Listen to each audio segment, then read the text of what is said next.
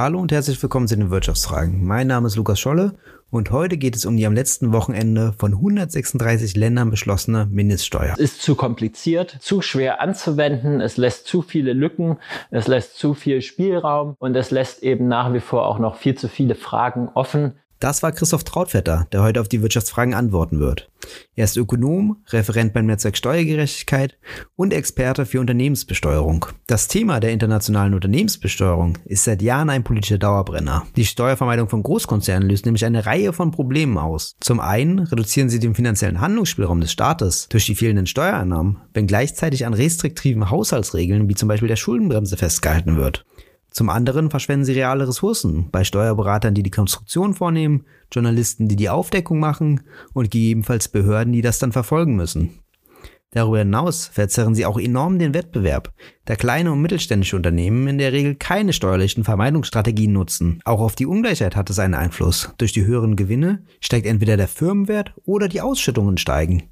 Das Problem mit der Steuervermeidung ist allerdings seit Jahren schon bekannt. So kam der Ökonom Steffen Redeker in einer Studie im letzten Jahr, wo er die Besteuerungsorte von DAX-Konzernen analysierte, zu dem Urteil, dass alle DAX-Unternehmen in Steueroasen vertreten sind und 18 sich sogar auf der schwarzen Liste der EU für Steueroasen befinden.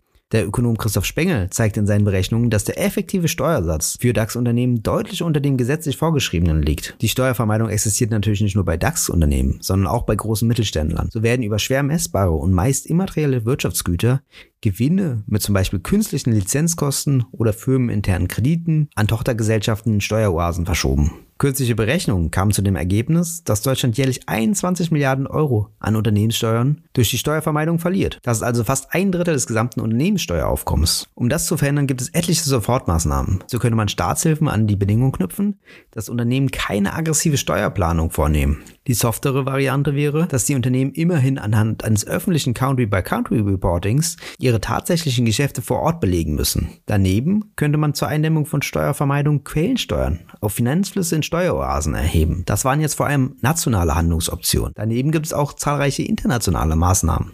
Derzeit konkurrieren ja Staaten in Steuerfragen, was zur Folge hat, dass die Unternehmenssteuern immer weiter gesenkt werden. Dagegen hilft eine Mindeststeuer, um den Wettbewerb nach unten zu begrenzen. Eine solche Mindeststeuer ist seit Jahren in der Planung und wurde am 8.10.2021 von 136 Ländern beschlossen. Dass die Mindeststeuer von 136 Ländern getragen wird, zeigt ein breites politisches Bündnis oder anders formuliert den kleinsten gemeinsamen Nenner. Sie soll ab dem Jahr 2023 für profitable Großkonzerne in Höhe von 15 Prozent gelten.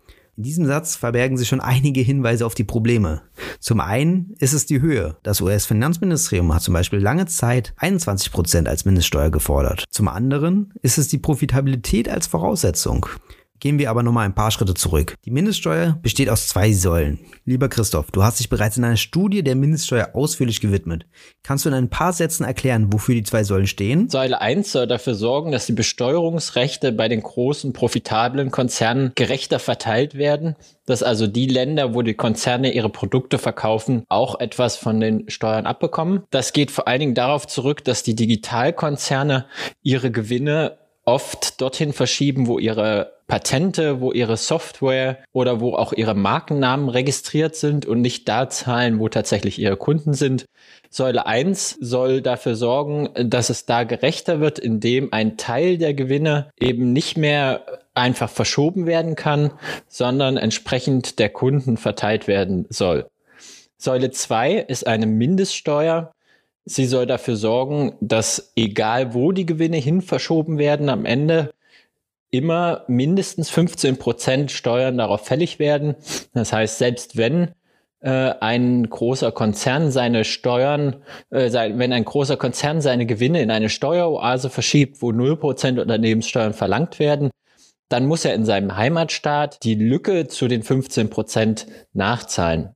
Damit wird es im Prinzip unmöglich für Steueroasen, Gewinne anzuziehen, äh, die mit 0% versteuert werden sollen ähm, weil in jedem Fall dann nachversteuert werden muss. Das Problem bei Säule 2 ist allerdings, dass diese Nachversteuerung im Heimatland passiert und nicht in dem Land, wo die Gewinne tatsächlich erwirtschaftet wurden. Das ist natürlich problematisch, insbesondere wenn Länder aufgrund ihrer fragwürdigen Verschuldungsregeln auf Steuereinnahmen angewiesen sind. Welche Länder profitieren denn von der Mindeststeuer am meisten? Von der Mindeststeuer aus Säule 2 profitieren deswegen vor allen Dingen die Heimatstaaten, allen voran die USA, wo die größten, profitabelsten Konzerne herkommen und wo auch die Gewinnverschiebung bisher am stärksten war. Das heißt, große Konzerne wie Google, Facebook, Amazon, Apple, um die es ja in der Reform vor allen Dingen in der öffentlichen Wahrnehmung vor allen Dingen ging, die werden jetzt äh, in den USA zusätzlich Steuern auf die Gewinne zahlen, die sie in Europa erwirtschaftet und über Irland und andere Steueroasen bisher zu niedrig versteuert haben. In einer zweiten Runde profitieren auch Länder wie Irland, Luxemburg, Holland, also die europäischen Steueroasen, auch die weltweiten Steueroasen, weil sie können äh, jetzt entscheiden, ihren Steuersatz äh, nicht mehr bei Null zu belassen, sondern auf 15 Prozent anzuheben und damit also die Mindeststeuer quasi im eigenen Land zu kassieren. Und weil die Mindeststeuer aber 15, mit 15 Prozent immer noch relativ niedrig ist, besteht immer noch der Anreiz, Gewinne aus Deutschland äh, nach Irland zu verschieben, von Deutschland, Frankreich, äh, auch aus, aus den afrikanischen Staaten in Steueroasen zu verschieben, wo sie mit 15 Prozent niedrig versteuert werden. Das heißt, wer nicht davon profitiert, sind die kleinen Staaten mit hohen Steuersätzen, wo es also keine Konzernsitze gibt. Ähm, und äh, vor allen Dingen also die afrikanischen Staaten, äh, aber auch europäische Staaten wie Portugal, ähm, äh, Spanien, Italien, also viele, viele Staaten, bei denen es sehr wenig Konzernsitze gibt, äh, die selbst wenig von der Mindeststeuer profitieren und die von den Zusatzeinnahmen, die aus der Säule 2 kreiert werden, eben nichts abbekommen. Also besteht auch weiterhin der Steuersenkungsdruck für Länder wie Deutschland, deren Unternehmenssteuer deutlich höher als die Mindeststeuer ist. Während der Beratung gab es auch die Befürchtung, dass Unternehmen wie zum Beispiel Amazon sogar gar nicht von der Mindeststeuer betroffen sein würden. Ist das weiterhin wahrscheinlich? Vor allen Dingen bei Säule 1 gab es sehr lange und intensive Verhandlungen darüber, welche Unternehmen eigentlich betroffen sind, welche eigentlich gemeint sind. Ursprünglich ist man damit gestattet zu sagen, wir wollen digitale Konzerne, Konzerne mit digitalem Geschäftsmodell fairer besteuern. Dann hat man aber relativ schnell gemerkt, dass es schwierig ist, digitale Konzerne abzutrennen von einem normalen Konzern, weil auch Audi, BMW äh, und viele eher traditionell industriell geprägte Konzerne einen sehr großen Digitalanteil an ihrem Geschäft mittlerweile haben. Und man hat gemerkt, dass äh, Apple zum Beispiel, das überhaupt kein Digitalkonzern ist, sondern eigentlich Handys verkauft, so wie BMW Autos verkauft, trotzdem sehr viele Gewinne verschiebt, trotzdem sehr ungerecht besteuert wird, dass man auch bei diesen Konzernen ähm, neue Regeln braucht. Deswegen ist man jetzt auf Drängen der USA dazu übergegangen, die profitabelsten und größten Konzerne zu besteuern, also die Konzerne, die im Jahr mehr als 20 Milliarden Umsatz haben und Profite über, oberhalb von 10 Prozent äh, des Umsatzes machen. Das sind ungefähr 70 große Konzerne. Aus Deutschland ist da nur einer dabei, nämlich SAP. Ähm, und an der Spitze stehen da Google, Apple, Facebook, Amazon. Und bei Amazon ist es, äh, ist es eine Frage tatsächlich, weil Amazon konzernweit noch relativ geringe Gewinne macht, aber der AWS, das Segment AWS, also da, wo die Datenbanken und Serverdienstleistungen von Amazon angeboten werden, die machen einen sehr, sehr hohen Gewinn. Und man hat sich jetzt in der aktuellen äh, Fassung der Reform darauf geeinigt, dass eben Amazon tatsächlich auch mit betroffen wäre, obwohl sie als Gesamtkonzern äh, nicht so profitabel sind, um diese 10%-Grenze zu überschreiten, aber weil ein Firmenteil eben sowohl die Umsatzgrenze als auch die Profitgrenze überschreitet, wäre Amazon möglicherweise auch jetzt dabei. Das ist ja immerhin schon mal noch ein weiterer positiver Punkt über die Mindeststeuer. Olaf Scholz feiert dies als wichtigen Schritt für mehr Steuergerechtigkeit. Siehst du das genauso oder hast du weitergehende Vorstellungen? Die Reaktionen auf die Reformvorschläge sind sehr gemixt. Vor allen Dingen aus den USA, aber auch aus Deutschland kommen äh, Stimmen, die diese Reform als einen historischen Sieg gegen die Steueroasen feiern und damit haben sie und damit hat auch Olaf Scholz in gewisser Weise recht, weil tatsächlich diese Mindeststeuer dafür sorgt, dass das Modell der Steueroasen nicht mehr so funktioniert wie in der Vergangenheit. Die großen Länder nutzen also jetzt endlich äh, die Macht, die sie haben, tatsächlich zu sagen, ihre eigenen Konzerne und die Geschäfte, die bei ihnen vor Ort stattfinden, können nicht ohne weiteres mehr äh, in Steueroasen niedrig besteuert verschoben werden. Das ist schon lange überfällig und nötig und gefordert und äh, sehr gut, dass es diesen Schritt endlich gibt. Allerdings ist die Mindeststeuer von 15 Prozent zu niedrig, um diese Gewinnverschiebung komplett zu stoppen und auch zu niedrig, um den Unterbietungswettbewerb, den wir jetzt schon seit Jahrzehnten sehen, zu beenden. Ja, also die, äh, die Unternehmenssteuern sinken weltweit äh, seit Jahrzehnten, weil sich Staaten gegenseitig versuchen zu unterbieten. Die größte Kritik gibt es allerdings und auch berechtigterweise an der Säule 1, also an der Neuverteilung der Besteuerungsrechte. Man kann sagen, dass wegen der Säule 2 die Ambitionen bei Säule 1 sehr viel geringer waren das heißt, vor allen Dingen die USA und Deutschland haben darauf gedrängt, dass es eine weltweite Mindeststeuer gibt und haben im Austausch dafür ähm, die Neuverteilung der Besteuerungsrechte vernachlässigt. Das heißt, dass also jetzt die Gewinne der knapp 100 größten Konzerne zwar neu verteilt werden, aber von diesen Gewinnen nur ein ganz, ganz kleiner Teil tatsächlich äh, jetzt am Ende in den Marktstaaten ankommt, nämlich 25 Prozent der Gewinne die über eine Grenze von 10 Prozent hinausgehen. Also von den insgesamt mehreren Billionen Gewinnen kommen am Ende nur wenige Milliarden tatsächlich in den Quellenländern an. Und im Austausch dafür müssen die Digitalsteuern in den Ländern abgeschafft werden. Also die Steuern, die im Prinzip erst als Druckmittel dafür gesorgt haben, dass diese Reformen überhaupt kommen, die Steuern, die dafür gesorgt haben, dass selbst äh, Amazon, Facebook, Google sich für diese Reform ausgesprochen haben. Und der Preis dafür, den die Länder mit diesen Steuern dafür zahlen, ist sehr, sehr hoch. Das heißt, wir sehen in Großbritannien, in Frankreich, in Kanada, die solche Digitalsteuern eingeführt haben, dass sie jetzt aus der Säule 1 weniger rausbekommen als das, was sie äh, durch die Abschaffung der Digitalsteuern opfern.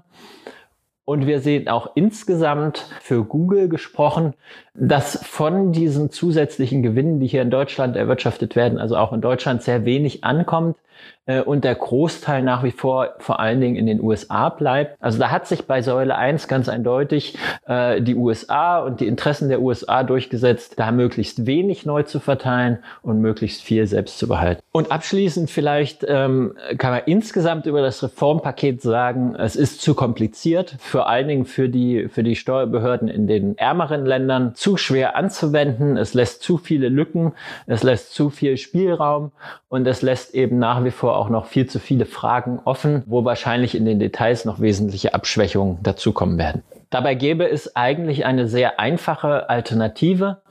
Und die Reformen sind vielleicht ein kleiner Schritt in diese Richtung, aber sind weit davon entfernt, eben diesen Schritt auch wirklich zu gehen. Diese Alternative ist die sogenannte Gesamtkonzernsteuer. Das heißt also eine Steuer, äh, wo man guckt, wo man Apple, Google, Facebook als einen Konzern betrachtet und nicht als eine Summe von vielen kleinen Tochtergesellschaften, die jeder ihre eigene Steuererklärung abgeben.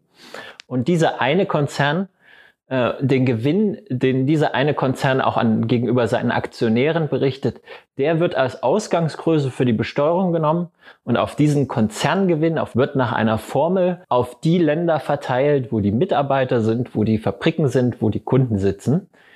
Ähm, und dadurch kriegt jedes Land relativ einfach, wie gesagt, basierend auf, dem, auf der einen Zahl, die sowieso gegenüber den Aktionären berichtet wird, einen fairen Anteil entsprechend ihres Anteils an den Geschäften des Konzerns. Das klingt schon eher nach einer echten Mindeststeuer. Hast du sonst noch einen weiteren Punkt, der dir bei der internationalen Unternehmensbesteuerung besonders wichtig ist? Insgesamt macht die Reform einen Schritt nach vorne, aber erfüllt die Erwartungen, die wir alle an diese Reform gesetzt haben, nicht und sorgt eben am Ende nicht dafür, dass die Digitalkonzerne hier in Deutschland ihren fairen Anteil ähm, auch zum Gemeinwesen beitragen und sorgt auch nicht dafür, dass, äh, dass die starke Einkommenskonzentration, die starke Vermögenskonzentration bei den Eigentümern dieser wenigen äh, Multimilliardenfirmen irgendwie gerechter verteilt wird. Und dazu gehört am Ende auch noch deutlich mehr als nur eine Unternehmensbesteuerung. Dazu müssen wir, wenn wir uns das Gesamtsteuersystem angucken, genauso auch die Einkommenssteuer, die Steuer auf die Gewinne, Kapitalerträge, wenn sie an die Privatperson ausgeschüttet werden, die Steuern auf große Vermögen, auf Erbschaften, äh, und äh, eine ganze Reihe anderer Faktoren, die insgesamt in den letzten Jahrzehnten dazu geführt haben, dass unser Steuersystem immer ungerechter wird, dass uns unser Steuersystem immer weniger schafft, große Vermögensansammlungen, dynastische, fast feudale Vermögensstrukturen äh, zu korrigieren und abzubauen. Und dabei spielt, wie gesagt, in diesem Gesamtsteuersystem die Unternehmenssteuer eine wichtige Rolle, aber nicht die wichtigste.